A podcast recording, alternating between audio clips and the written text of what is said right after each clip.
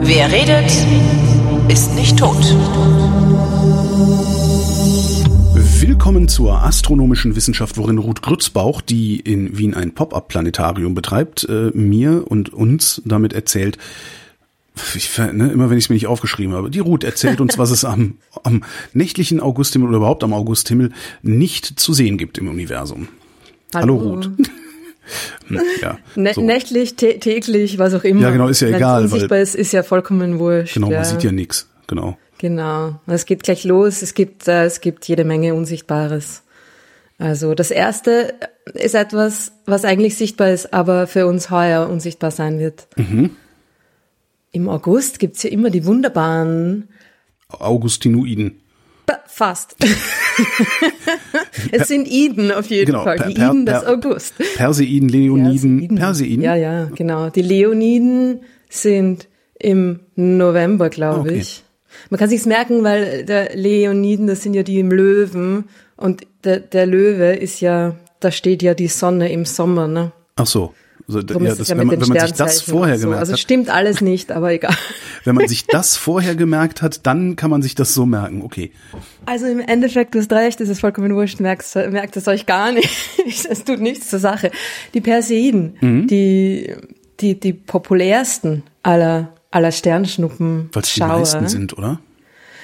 Hm, es kommt immer so drauf an. Man weiß es ja nie so genau. Aber es ist eine der, einer der besten mhm. Schauer. Und halt auch im Sommer und es ist schön warm und da legt man sich auf eine Decke auf die Wiese und quasi, ja. Im November auf einer Decke im Park auf der Wiese liegen ist halt nicht so lustig, ne?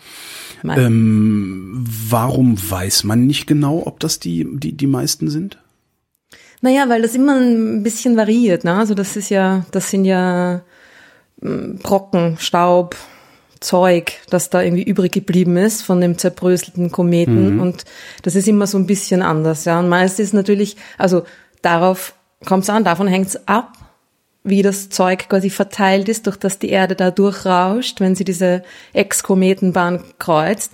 Aber so wie dieses Jahr ist es, kommt natürlich auch immer darauf an, wie der Himmel beschaffen ist, die Himmels. Okay. Hintergrund. Das, das heißt, niemand, niemand zählt die so richtig. Kön könnte man das überhaupt? Naja, es gibt immer so Abschätzungen, ähm, wie viele man sehen wird und wie viele man quasi bei idealen Bedingungen sehen wird. Mhm. Und das ist natürlich, ja, ja. Die idealen ja. Bedingungen gibt's halt genau. nicht. Ja. Nie. Also sehr selten. Und noch dazu heuer, ganz blöd und drum eben unsichtbar, ist am, beim Maximum der Perseiden, das ist ja immer so eine Periode von eigentlich sogar fast zwei Wochen, mhm. aber es sind dann immer so, so drei bis vier Tage, wo, wo man wirklich vieles sehen kann, normalerweise oder manchmal. Äh, und genau in der Nacht, wo das Maximum ist heuer, am 12. August, schaut auch unser Freund der Mond vorbei. Nämlich als Vollmond. Ja, okay. Juhu. Das heißt, du siehst also, wahrscheinlich so gut wie nichts, oder? Da ist eigentlich nichts. Ja, nein. shit. Also vielleicht mal irgendwie, ähm, ja, weiß ich nicht. Also wenn da mal ein super helles Ding dabei ist, ja, kann man das schon sehen. Aber hm. es ist eigentlich, also braucht man sich nichts erwarten. Der Vollmond ist einfach wirklich hell.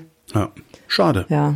Gibt's Tja. das, das, ja, das heißt, sie sind zwar sichtbar, aber eigentlich sind sie unsichtbar. Gar nicht mhm. schlecht.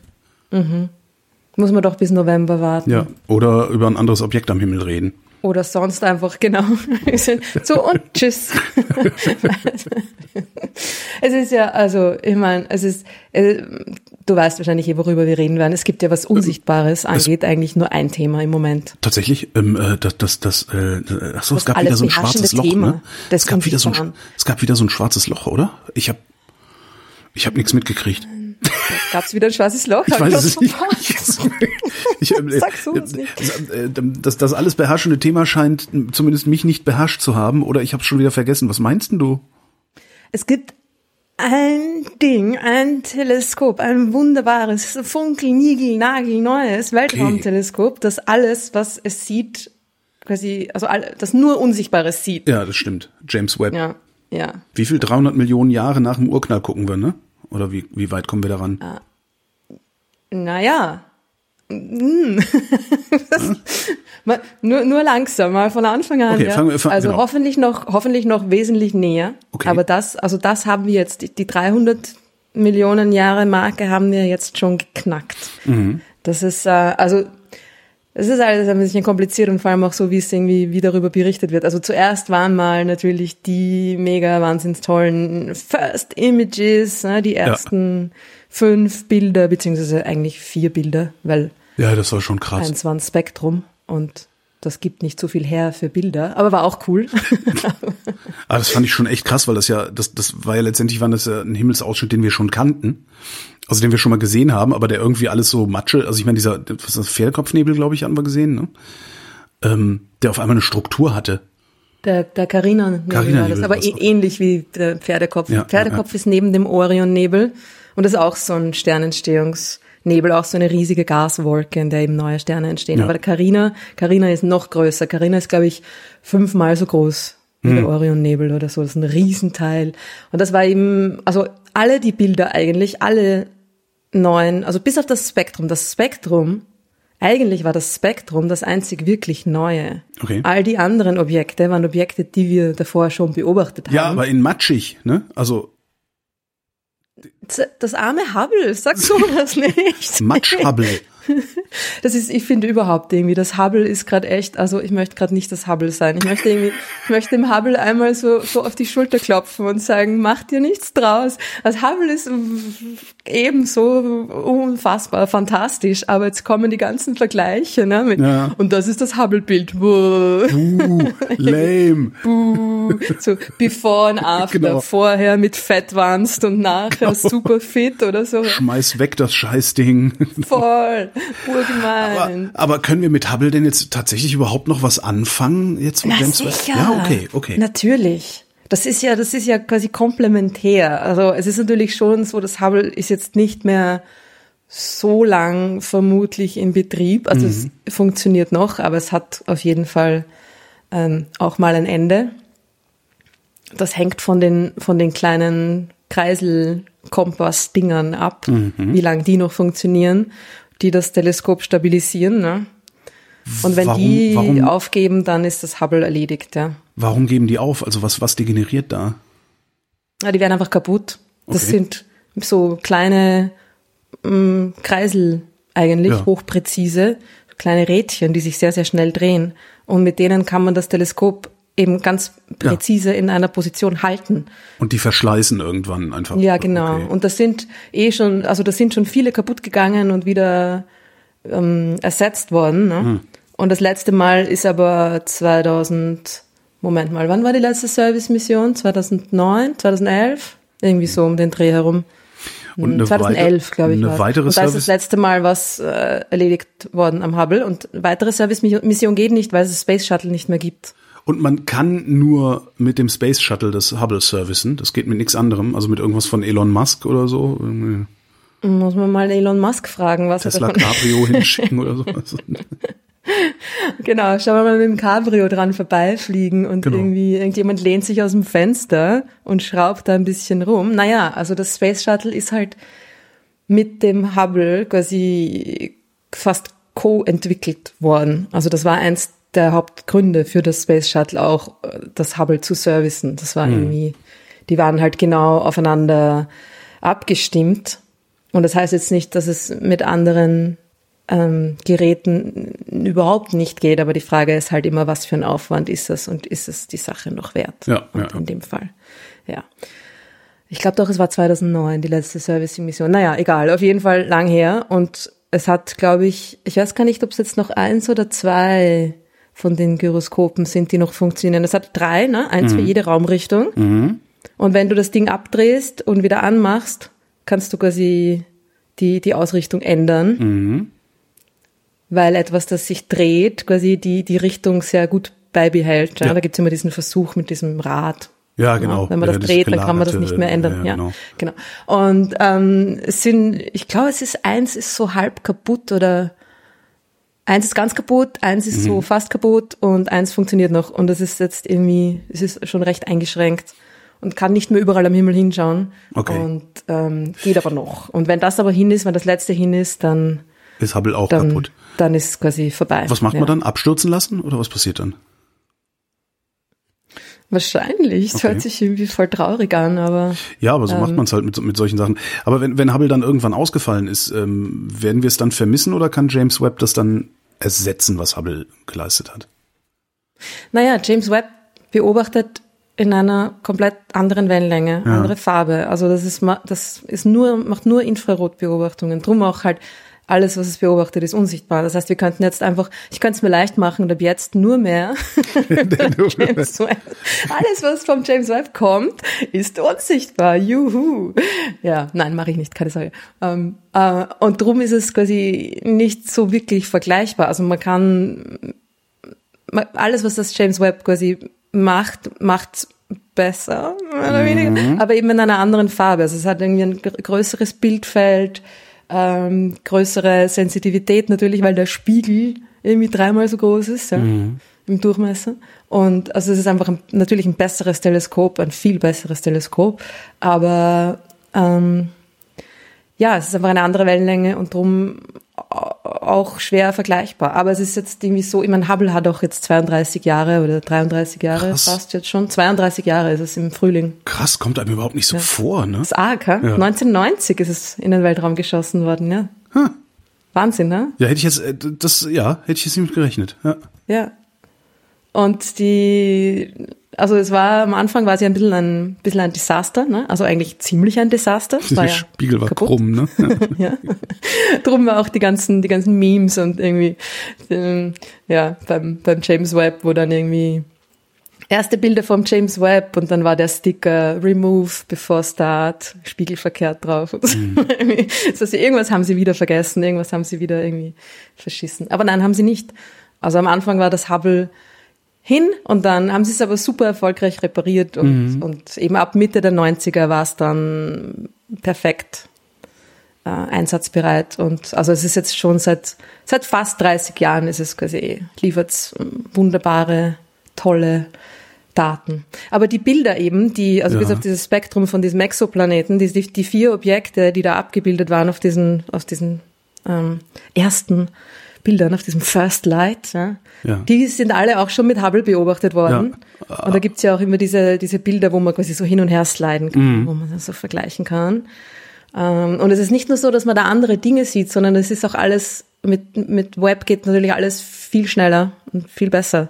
Dieses, dieser Galaxienhaufen, das erste Bild, das der Joe Biden hat das präsentiert und hat hauptsächlich nur gesagt, boah, kenn mich nicht aus. Das ist das mit den, mit wo, wo die, wo, wo man die Gravitationslinsen Genau. sehen kann, ne? Genau, Ja. dieser Galaxienhaufen, genau. Und der ist mit, der, der ist mit Hubble beobachtet worden und irgendwie, ähm, ich weiß nicht, ob es das Bild war oder ein, anderes Deep Field. Das ist halt so ein Deep Field, wo man Mhm. ein kleines, äh, kleiner Bereich am Himmel sehr lang drauf hält, ja. Und mit Hubble dauerten diese Deep Fields Wochen. Ja. Wochen an Beobachtungszeit. Dieses, das Bild von dem Galaxienhaufen mit James Webb war zwölf Stunden. Also Okay, irgendwie, cool, ne? ja. Du machst es in einem halben Tag, was du mit Hubble in ein paar Wochen machst. Wie kommt das? Weil der Spiegel größer ist oder wie kommt das? Oder weil es Ja. eine andere Wellenlänge ist? Sowohl als auch. Okay. Also du siehst einfach das Licht, wenn du, gerade wenn du, wenn du so ein Deep Field machst, also so eine super tiefe Aufnahme, die früh in, ins frühe Universum, ins ferne und frühe Universum geht, ja, dann siehst du natürlich das Licht im infraroten Bereich quasi besser oder du siehst, da, da kommt viel mehr Licht an, weil durch die hohe Rotverschiebung das ganze Licht oder ein Großteil des Lichts schon in den infraroten Bereich verschoben worden ist. Das heißt, Okay. diese Galaxien sind im sichtbaren Licht wirklich unsichtbar. Ja.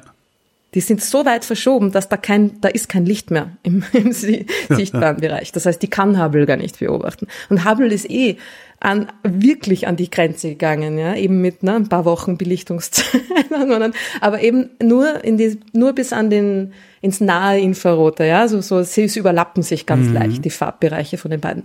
Und, das, und James Webb kann jetzt quasi dort ansetzen und kann irgendwie in ein paar Stunden schon fast, ne, das beobachten, was Hubble in ein paar Wochen beobachten konnte, plus noch viel weiter hinaus, ja. Würde es auch noch spektakulärere Ergebnisse geben, wenn auch James Webb über Wochen beobachten würde? Oder ist Natürlich. okay? Und das ist ja auch das, das, das, das kommt ja alles erst. Also diese ersten Bilder, die waren ja natürlich, die waren super, also alles sehr schön zum Anschauen. Darauf, darauf waren sie ja auch ähm, getrimmt, auf, auf mhm. ihre Hübschheit, weil klar, ne, also so irgendwie ein Milliarden Dollar teures Ding soll einfach mal geile Fotos machen. Ja, natürlich. Also man muss es ja auch irgendwie dann vor den Leuten rechtfertigen, die nicht verstehen, dass Grundlagenforschung prinzipiell geil ist. Ja. Und das ist ich finde das auch okay, weil ich, also ich habe mir natürlich dieses äh, Galaxienhaufen-Bild sofort als Hintergrundbild irgendwie im natürlich. Laptop eingestellt und jedes Mal, wenn ich ihn auftritt, denke ich mir, boah! also ich sehe das schon auch ein, ne? dass das, dieses, das, das Optische, das ist ja auch das Coole an der Astronomie, dass sie eben diesen, diesen visuellen, faszinierenden Effekt hat und dadurch bei sehr vielen Leuten da sehr gut ankommt und eine, eine Wissenschaftskommunikationsfunktion mhm. einnimmt, die andere Wissenschaften nicht so gut können vielleicht. Ja. Ich also, habe dann irgendwo passt. gelesen, dass auf diesem Galaxienhaufenbild oder überhaupt auf diesen ganzen Bildern alles, was leuchtet und keine Zacken hat, sind, ist eine Galaxie. Ja. Und alles, was Zacken hat, ist ein Stern. So ist es. Das heißt, das, das ist, also ich finde diese, diese Menge auch wieder, das, das ist so, so überwältigend. Jeder mhm. einzelne Lichtpunkt sind Tausende und Abertausende, nee, Millionen und Abermillionen. Milliarden. Milliarden. Okay, machen wir noch ein paar Größenordnungen. Genau, mehr. ah, komm. Hoch ja. X. Nein, das ist, ja. genau, das ist, also, und du musst, meine, das ist ja auch dieses Bild, wie klein dieses Bild ist, mm. wie klein dieses Bild ist, ist unfassbar, wenn du dir dieses Galaxienhaufenbild jetzt nochmal vorstellst, mit ja. all den tausend Galaxien, drauf, ja. die da drin sind, mit ihren jeweils Milliarden, Hunderten, vielleicht sogar Milliarden von Sternen drinnen. Dieses Bild. Stimmt, wie viel Prozent des Himmels haben wir damit überhaupt nur gesehen? Ein, wenn du deine, deine Hand ausstreckst und dir vorstellst, du hältst zwischen Daumen und Zeigefinger ein Sandkorn. Ein Sandkorn. Und das ist, in Wirklichkeit ist das quasi ein, ein, ein, ein eigentlich ist es ein Loch, ja, ein Loch, eine Art, eine Art ähm, Tunnel ja. zurück in, in die, in die Zeit, in, in, in die Frühzeit des Universums. Ja, das ist kein, man stellt sich das immer so vor, ja, das ist ein Bild, so schaut der Himmel aus. In Wirklichkeit ist das mehr, es ist wie eine Bohrkernprobe. Ja. Das, das ist mini klein und ganz tief weit das hinein. Das ist ein ja? super Vergleich, ein Bohrkern. Genau. Das ist quasi wirklich Vergleich. so wie die Schichten ja, in genau. einem in einem Bohrkern hast du die Schichten ins Universum hinein, wo du immer tiefer, immer weiter zurück, immer älteres Licht, ja, immer ja. ältere, weitere, noch frühere Babyfotos. Das heißt Galaxien aber auch, aufnimmst, das ja. alles existiert nicht gleichzeitig. Richtig. Die Gleichzeitigkeit ist eine Illusion. Ah ja. Mhm. Ich hatte sowas schon geahnt. Also diese Galaxien, die wir da sehen, diese frühen Galaxien, mhm. die gibt's jetzt natürlich auch noch oder beziehungsweise nicht mehr in dieser Form, so wie ähm, wenn ich mir, wenn du dir ein Babyfoto von dir anschaust, ja. dann gibt's dich heute, mhm. aber ganz anders. In einer anderen Form. Viel, genau, viel, und so ist das auch. Nur wir können weniger Dichte, sehen. mehr Volumen, ja, weniger genau, Dichte. Das ist, den Galaxien geht's genauso. Genauso. Die wachsen im Laufe ihres Lebens. Äh, diese, diese alten Galaxien oder jungen eigentlich, mhm. diese jungen, diese Babygalaxien, die sind wirklich auch ähm, wesentlich kleiner, ja. Die haben, also die sind eigentlich schon recht groß. Das ist ja auch eins der überraschenden Dinge am frühen Universum. Diese Galaxien sind schon sehr groß und je, je, je früher man zurückkommt, man sieht dort immer schon ordentlich große Galaxien, aber sie sind wesentlich kleiner als Galaxien heute. Also diese, die, die Galaxien, die, die frühesten, ne, die man da jetzt detektiert hat, die haben dann ungefähr so an die eine Milliarde Sterne. Ja. Oder vielleicht ein paar hundert, einige hundert Millionen bis zu einer Milliarde Sterne. Die Milchstraße hat ein paar hundert Milliarden Sterne. Wie kommt es, dass sie so klein, kleiner sind? Gab es noch nicht Weil genug die- äh, Sterne zum Einfangen?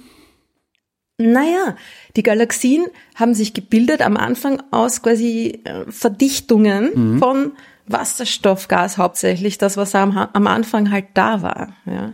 Und es ist quasi nicht die Frage, wann zuerst, also naja, eigentlich schon, war so ein bisschen Henne oder Ei, ja? waren zuerst die Sterne da, die sich dann zu Galaxien ähm, zusammengetan haben. Dafür äh, reicht die Zeit nicht aus. Das wird zu lang dauern. Und auch dazu ist es so, dass die, dass diese Verdichtungen quasi schon zuerst da waren. Das wissen wir schon. Die sehen wir auch schon in dieser kosmischen Hintergrundstrahlung. Über die haben wir ja auch schon mal geredet, glaube ich, oder? Mhm.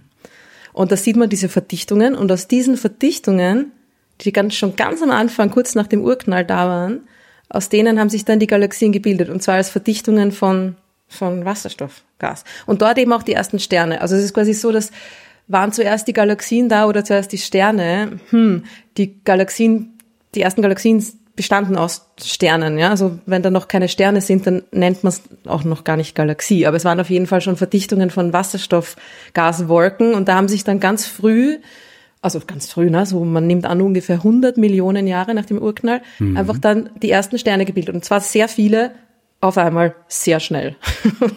und dann hast du quasi mal die ersten Galaxien und dann sind die halt klein und dann verschmelzen die auch ziemlich schnell miteinander und machen größere. Mhm. Und so werden die Galaxien im Laufe des Universums, im Laufe ihres Lebens oder im Laufe des Lebens des Universums immer größer und größer und größer. Weil sie immer weiter miteinander verschmelzen und immer größere Galaxien machen. Ja. Ja, die Milchstraße hat sich auch schon einige, viele Galaxien einverleibt. Sie ist ja auch, auch kleinere. gerade dabei, nicht? Also haben wir doch neulich ja. gelernt, ja. Mhm. Ist gerade dabei und ist auch dann schon auf dem Weg in Richtung Andromeda-Galaxie wo die ordentliche große Kollision kommt und dann machen wir gemeinsam eine große elliptische Galaxie. Und dann, ne, es wird alles, diese Strukturen werden immer größer, konzentrierter und so funktioniert das. Und wir sind eben gerade jetzt dabei, Na, diese ersten also, Galaxien also, zu strebt, beobachten. Strebt nicht alles auseinander und kann darum nicht konzentrierter werden? Die, die Abstände zwischen den einzelnen Strukturen, ja. ja, die werden größer. Aber die Strukturen selber werden auch größer. Also da, da zum voller. Beispiel, ja, voller, genau, mhm. ja, da ist dann irgendwie ähm, Galaxienhaufen, in, Gal in einen Galaxienhaufen fliegen Galaxien von außen hinein, ja, mhm. und so wird der Haufen quasi die, größer im Laufe der Zeit, ja. Aber die Abstände zwischen den einzelnen Haufen oder so, ja, die, die werden, die werden größer, ja. die expandieren. Ja, naja, und wir sind jetzt gerade eben dabei, diese ersten Galaxien zu beobachten, die eben das Hubble gerade noch nicht sehen konnte, weil sich's mit der Lichtwellenlänge nicht ausgegangen ist. Ja. Weil das Licht schon so rot verschoben ist, dass man die im sichtbaren Bereich gar nicht mehr sieht, diese frühen Galaxien. Ja. Oder auch, im, auch im, im nahen Infraroten, wo das Hubble noch beobachten konnte, sind die, sind die nicht sichtbar. Da ist schon alles Licht rausgeschoben. Ne? Das kommt aus dem UV-Bereich. Das ist Licht der Sterne, Licht der ersten Sterne. Die sind, ähm, die strahlen, also alle Sterne, die meisten Sterne strahlen auch im UV-Bereich. Und die ersten Sterne haben das auch gemacht. Und dieses Licht hat sich quasi durch den ganzen sichtbaren Bereich durchgeschoben mhm. und auf der roten Seite wieder raus und unsichtbar. Aber eben mit dem James Webb sofort, äh, sofort neue, neue Rekordhalter beobachtet. Allerdings nicht in dem Bild. Also das ist auch ein bisschen oh. ein, ja genau, das ist irgendwie das, das, das war ja quasi nur mal, diese, diese ersten Bilder waren eigentlich nur mal so diese Testbilder, ja, mal schauen, ähm, geht, geht alles gut. Das ist First Light. Ja eines Teleskops das heißt, es hat überhaupt keinen wissenschaftlichen Wert erstmal, sondern ist nur Proof of Concept, wenn man so will. Es ist da schon, es sind schon auch einige naja, wie soll man sagen, einige Neuigkeiten, einige unerwartete Dinge aufgedacht. Mhm. Sind sofort auch schon irgendwie so, aha, was ist denn da los? Hm, das ist ja komisch, so in die Richtung, ja, ja, aufgedacht. Also es hat schon auch einen wissenschaftlichen Wert, aber es ist in, in erster Linie eigentlich ein Test, ob das Teleskop so funktioniert, wie man es gern hätte. Mhm. Und das, diesen Test hat das James Webb äh, mehr als nur bravourös das bestanden. Ist eigentlich auch das Coole, ne? Alles, was man von James Webb erwartet hat, hat es übertroffen. Voll. Ich bin ja immer noch, also wenn ich mir dieses Galaxienhaufen-Bild anschaue, ich bin immer noch, ich denke mir, dass das Ding überhaupt so weit gekommen ist. Ich denke mir jedes Mal, dass da nichts schiefgegangen ist. Mhm. Dass da auf dem Weg, ne, dem ganzen lustigen, ich weiß nicht wie viele, 300 Fehlermöglichkeiten, Ausfaltmanöver, ja. dass da einfach nichts schiefgegangen ist, ja. Das ist schon echt dann, geil. Dann war noch das Ding mit diesem Meteorit, äh, oder Asteroid, jetzt sage ich auch schon Meteorit, oh Gott. der das Ding getroffen hat, der den Spiegel getroffen hat. Das hat, das hat jetzt dann Was einen kleinen Schaden an einem Spiegel. Ja, ah, da war ein kleiner Asteroid. Das ist aber auch nicht schön. Nein, aber es ist nicht so schlimm. Es war dann natürlich in den Medien gleich so, oh, oh James Webb getroffen, Jetzt Schaden explodiert. schlimmer als erwartet, furchtbar und so. Und das war natürlich irgendwie so, ups, shit. Aber im Grunde kann das, kann man, kann man damit umgehen, ja. Mhm. Also man kann das irgendwie wegrechnen und nicht so schlimm. Ja, wäre ja auch ein bisschen blöd, wenn sie genau das vergessen hätten, irgendwie äh, äh, redundant zu machen auf, auf irgendeine Art. Ne? Und es ist also es ist ziemlich schnell passiert, ne? Das war irgendwie, glaube ich, das Überraschende. Das irgendwie so, wupp, kaum ist das Ding da draußen. Ist das ein Beim Hinweis L2 darauf, dass es da draußen schon ein voller Einschlag. ist als Vielleicht, ja. Das, ja. Also es ist auf jeden Fall, ich glaube nicht, dass sie damit gerechnet haben, dass das so schnell irgendwie passieren wird. Kann natürlich auch nur Zufall sein. Also, Ja, ja. wollen wir's hoffen. muss man schauen. Hoffentlich ist es nicht so, dass da viel mehr unterwegs ist als gedacht und das jetzt irgendwie einmal im Monat passiert. Das wäre blöd. Dann wäre das Ding in ein paar Monaten tot. Ähm, Ja, aber gut. Der Weltraum ist sehr groß. Man unterschätzt das immer, ne? Dass die Wahrscheinlichkeit, dass irgendetwas irgendwo einschlägt, ist äh, trotzdem einfach gering. Es war vielleicht einfach Pech. Ja, Aber was ist denn die erste Wissenschaft, die damit gemacht wurde? Äh, haben wir da schon irgendwas? es ist jetzt so, dass diese ganzen, diese neuen Rekordhalter frühesten Galaxien im Universum, die jetzt gerade in den Medien waren auch, weiß nicht, ob du es mitgekriegt hast, aber es waren irgendwie so eben die noch früheren Galaxien, als das Hubble schon beobachtet hat und so weiter, waren sofort ähm, da und die kommen aus anderen Beobachtungsprogrammen, nämlich den, nicht den Testbildern, nicht den First Light Bildern, sondern den ersten wissenschaftlichen Programmen, die durchgeführt werden. Das beobachtet ja eigentlich seit, naja, seit Anfang Juli Ja. die Programme, die Leute eingereicht haben, ja. Also das ist jetzt die Early Release Science ist es noch. Das erste halbe Jahr ist noch so, sind Programme, die, da werden die Daten sofort der Community zur Verfügung gestellt. Ja? Also es wird beobachtet und man kann sich die Daten quasi dann sofort in- runterladen, selber analysieren. Livestream so. aus dem Universum. Mehr oder weniger, genau. Ja. Und da ist auch, und das, und ich habe mir gedacht, die Leute sind so wahnsinnig, aber ist eh klar. Das erste Paper von dieser, von dieser Rekord, der ersten Rekordhalter, neuen Rekordhalter-Galaxie bei einer Rotverschiebung von 13. Bis Ja. jetzt war der Rekord 11. Das heißt, wir haben uns von ungefähr 400 Millionen Jahre nach dem Urknall auf schon fast 300 Millionen Jahre nach dem Urknall vorgehandelt. Und das war das erste Paper am 19. Juli ist das erschienen. Das ist zwei bis drei Wochen, ja, maximal haben gebraucht für Das heißt aber auch wahrscheinlich müssen wir nur lang genug hingucken, um uns noch weiter vorzutasten. Ja, das ist quasi jetzt, das, das sind die ersten Programme, das sind die, die, das sind auch Programme, die quasi dann meistens einen, einen größeren Bereich am Himmel noch abdecken. Also es ist jetzt noch nicht die super Spezialprogramme, um die ersten Galaxien zu finden. Die kommen erst. Ja. Okay. Aber sofort, zack, Re Rekordhalter irgendwie, ja. Und sofort Paper rausgeworfen. Und ich habe mir dann nur gedacht, na, das ist ein Grund, warum ich nicht mehr in der Wissenschaft bin. Ich meine, die haben in den letzten zwei Wochen nicht geschlafen, glaube Ja. ich. Das muss ja vorstellen, die muss die Daten muss man ja analysieren, die muss man reduzieren, da muss man irgendwie, und dann muss man ein Paper schreiben, dann muss man einen Text schreiben. Aber, aber, aber äh, das, das ist, das ist der Job, ne? Also das Ding guckt Ja. jetzt einfach und produziert immer weiter Daten und guckt halt Genau. immer weiter und du nimmst einfach nur die Daten und machst damit irgendwas. Genau. Und es versuchen jetzt natürlich alle quasi die Ersten zu sein, Ja. Die irgendwas entdecken. Und dieser Rekord, dieser Rotverschiebung 13, hat auch nur eine knappe Woche gehalten. Weil am 25. Juli kam schon das nächste Paper. Und jetzt ist es äh, vier, das war äh, Rotverschiebung 14. Und das Paper hieß, einen lustigen Namen, A Long Time Ago in a Galaxy Far, Far Away. Natürlich. Also wahrscheinlich ist das nicht die, die Star Wars Galaxie, weil mh, nach 300 Millionen Jahren, da waren noch keine, noch keine Möglichkeit für äh, Advanced Civilizations, aber egal. Aber das Paper hieß wirklich so. Und dann war gleich das nächste und mittlerweile sind wir bei Kandidaten, das sind alles natürlich nur Kandidaten, ne? also da ist noch nichts quasi bestätigt so richtig. Es, es, gab, es gibt jetzt schon eine Kandidatengalaxie bei einer Rotverschiebung von 20. Das ist fünf, fünf Minuten nach dem Urknall, oder was? So ungefähr, äh, quasi, genau. Du bist gerade aufgestanden. Krass. Nicht einmal. Also das ist, aber das sind, das sind wirklich, also vor allem der, der die, die, die 13, 14 Rotverschiebung, die sind eigentlich ziemlich gut. Und die Daten, ich war überrascht, die, die Daten sind aber wirklich gut, ja. Die haben ein, ein Sigma von fünf. Mhm. Also fünf Sigma, das ist, Wenn ich das irgendwie gehabt hätte bei meiner Arbeit, wäre ich Im frühen Universum, fünf Sigma, fünf Sigma. Das ist nicht schlecht, ja. Also die Daten sind, sind, sind okay. Der, der 20, der Rotverschiebung 20 Kandidat, gut, das ist noch ein bisschen, ja. Aber klar, alle wollen jetzt mal ihre, ihre Kandidaten raushauen und die ersten sein, zumindest mal für eine Woche, ne?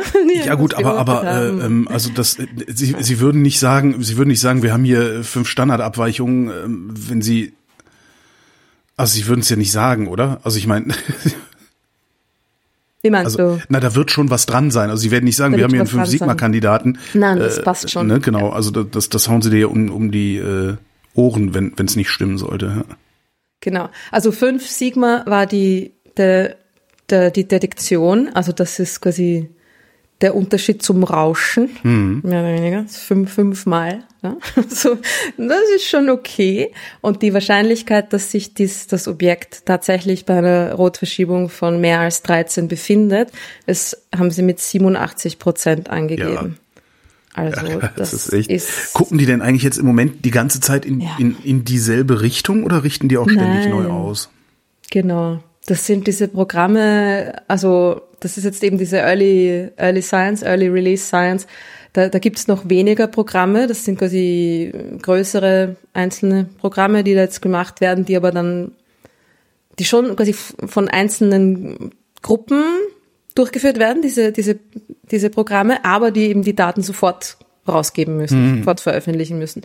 Und die, da, da sind auch wieder so, alle möglichen äh, äh, verschiedenen Sachen dabei. Ja? Das ist so der Deal sozusagen. Äh, ihr genau. dürft jetzt genau. gucken, dafür sind die Daten aber auch sofort ja. in der Public Domain. So ist ah, es. okay, jetzt habe ich kapiert, ja. Das ist der Deal, ja, genau.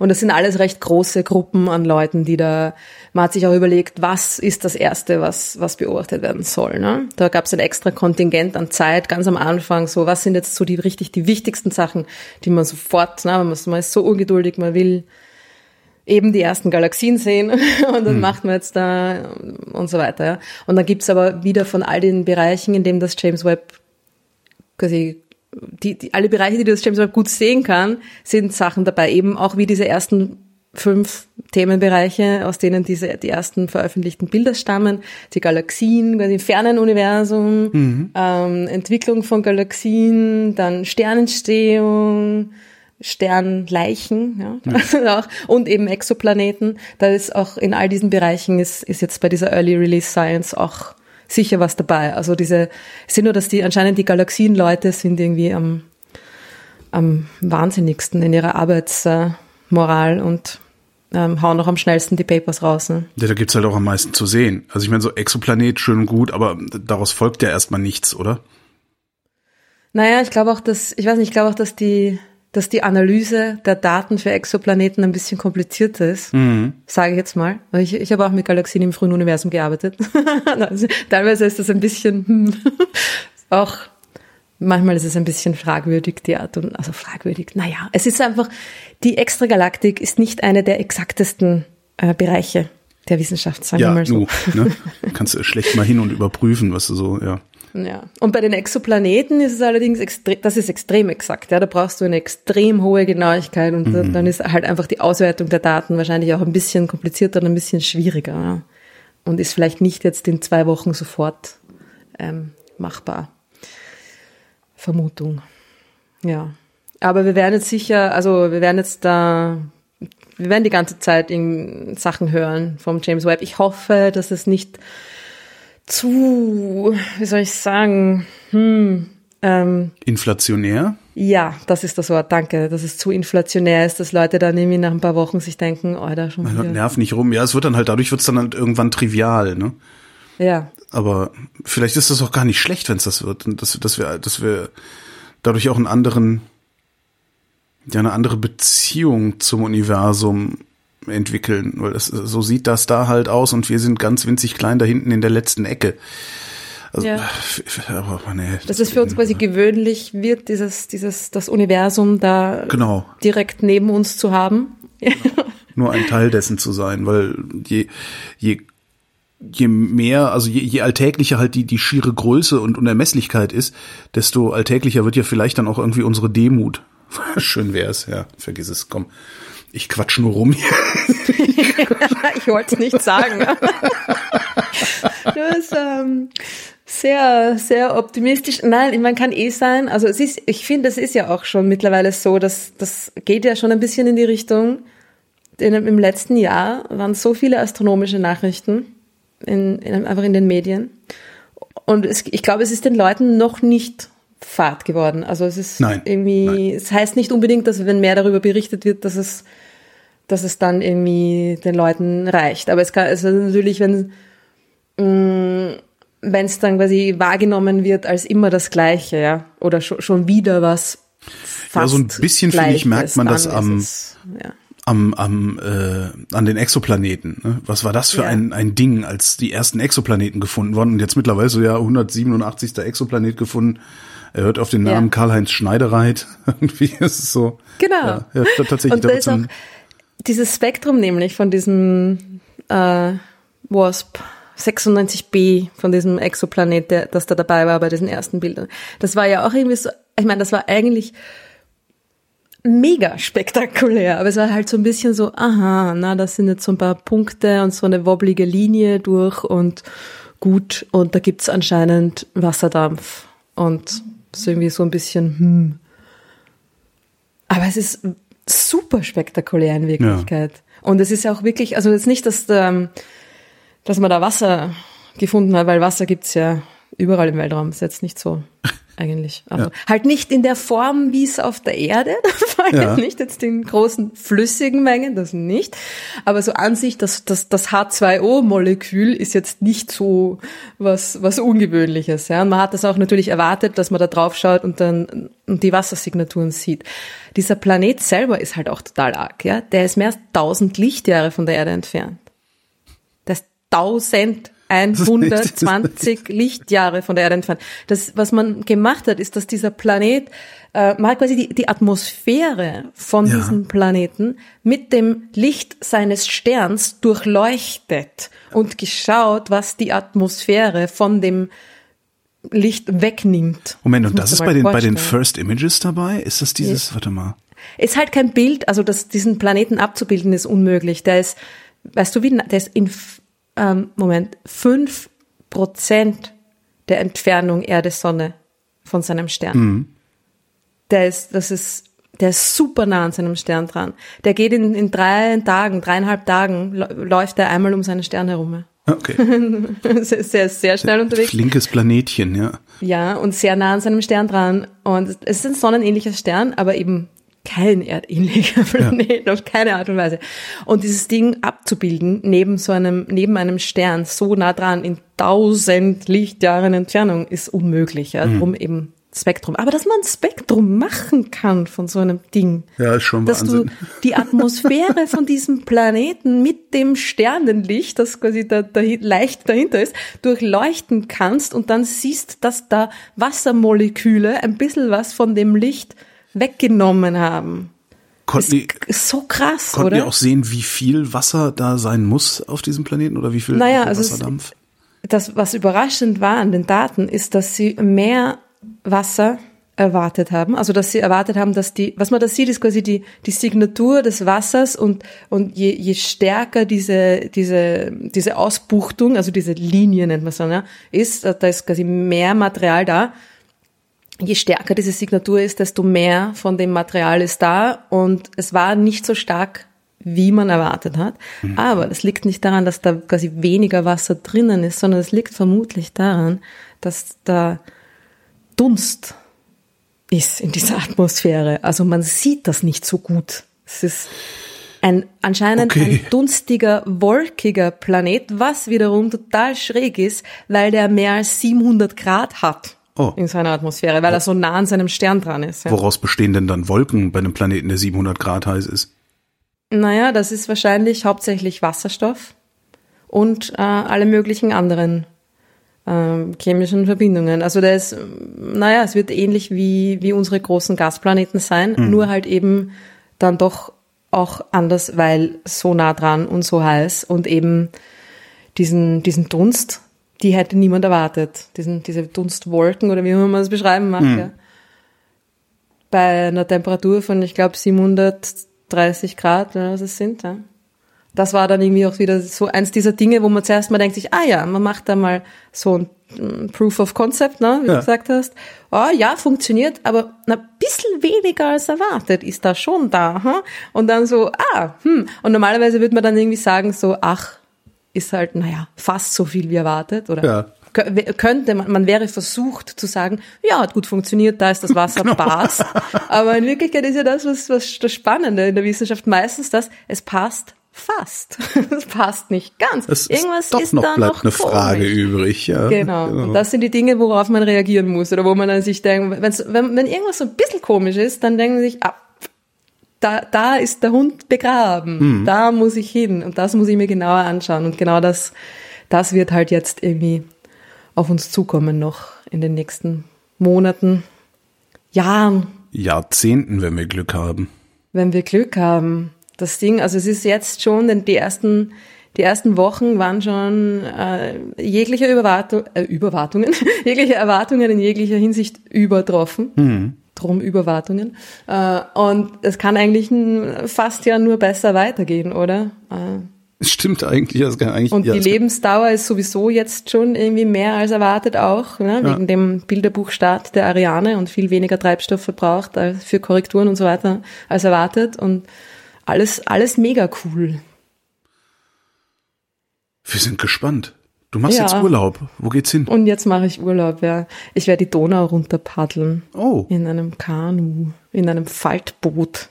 Und wenn, wenn du dann angekommen bist am Ziel, was machst du dann mit dem Boot? Oder paddelst du dann im Kehrwasser wieder hoch? Genau, dann paddeln wir wieder hoch. Um Gottes Willen. Aus Bulgarien. Wir fahren von Belgrad mhm. bis an die Grenze zwischen Bulgarien und Rumänien. Ach so, okay. Ich dachte, du Ui. fängst irgendwo in Wien an und. Nein, das haben wir schon verpasst. Das wäre dann, das wäre schon im, im Juli gewesen. Wir fahren mit dieser Donautour mit, die TID, die internationale Donautour. Da fahren jedes Jahr, ja. seit den 50er Jahren, seit Mitte der 50er Jahren, jedes Jahr ein paar Wahnsinnige von Ingolstadt bis ans Schwarze Meer. Krass. Und man kann halt, also nur wenige Leute fahren wahrscheinlich die ganze Strecke, ja, aber, aber man kann halt jederzeit mitfahren und ja. dann gibt's halt fixe Etappen und man kriegt am Ende der Etappe ein Essen und es gibt quasi einen fixen Lagerplatz. Man muss sich dann irgendwie keine, cool. keine Gedanken machen. Man muss natürlich immer noch selber paddeln und selber das Zelt aufbauen und so und hinkommen. Also das schon, aber es ist irgendwie so ein bisschen, bisschen easier und man hat dann irgendwie immer auch noch Company und ja mal schauen. Ich bin schon ein bisschen, ähm, wie soll ich sagen, ja, es sind doch lange Etappen. und, äh, und dort fließt die Donau vor allem nicht mehr. Also, Wie, wenn man sie in Österreich paddelt, in Österreich ist die Donau ein Gebirgsfluss. Ja. Also es ist schon auch ziemlich viel verbaut und aufgestaut, aber da gibt es Strecken, die Wachau zum Beispiel, oder die Strecke von Wien nach Bratislava, da fließt die Donau mit 12 kmh. Da brauchst du eigentlich gar nicht paddeln. Ja. brauchst nur lenken, kannst dich treiben lassen. Ja, ist doch ideal. Genau, aber dann weiter unten ähm, ist die Donau, da ist halt flach. Ja. Und dann äh, schließt die Donau nicht mehr gescheit. Das heißt, man muss, man wird nicht mehr angetaucht vom, vom Wasser. Man muss das alles selber paddeln. Sie müssen einen Elektroaußenborder mitnehmen. schön, Gute Idee. Schön Solarzelle. Damit es die anderen nicht sehen, heimlich ja, unten. Irgendwie. Solarzelle, Elektroaußenborder und mit dem Strom, der abends übrig ist, dürfen die anderen ihre Handys aufladen. Ich mag deine Ideen. Ein paar Tage habe ich noch, um es mir zu überlegen. Korruption kenne ich mich aus. Ruth Grützbauch, ich wünsche einen schönen hm. Urlaub. Dankeschön. Und euch vielen Dank für die Aufmerksamkeit.